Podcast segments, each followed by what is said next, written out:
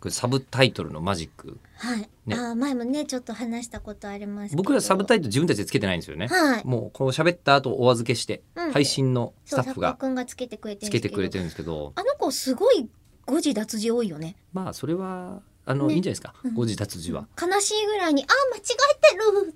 ていうのはまあいいんじゃないですか、うんうんええであの今回サブタイトルどうなるかなっていうのを僕ら勝手に予想してあーあこれからのやつですか。今今後配信するまあで昨日前回のやつですか。喋っちゃったじゃないですか10月12日配信予定分、はい。喋ってしまったんですけど喋りました。あれを僕らがまとめて言うと、うんあのこう、うん。なんですか。えー高橋千明とエイナルっていう話になるはずなん ですよ。ね私はそこは賛同しませんけどね。あの、うんでも二物衝突って言葉があってはい。言葉は二つくっつけるってタイトルにしたりするっていうのがかっこいい。月と六ペンスとかあかあなっるこいほいじゃなどい。ね。ねほうほうえほうほうー。あの赤ちゃんと僕とか。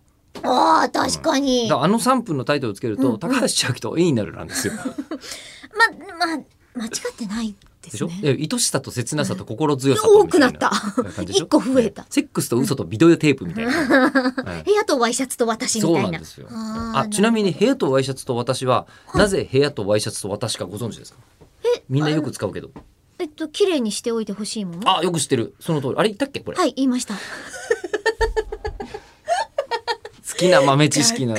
好きな豆知識なの に。あああー残念でございました。部屋とワイシャツと私をいつ結も婚して綺おい麗ても。にしておくかいつもら綺。麗にしておくから、うんえーねっていう結婚の歌だよという。でなんかあったうらん毒殺するからねって歌ですそうんもでね。すね。うんえー部屋とワイシャツと毒殺でもだからあの歌いいんですよ。でも海と毒薬だたらかっこ いい。うん、かっこいい。まあね遠藤周作先生がおりますけれども。だから誰々は何々と何々で結構表現できるってことじゃないですか。ああじゃあ吉田さんも表すとしたらあなんだろうアニメとまあアイドル、あじゃあ私は何ですかえー声優と上沼恵美子。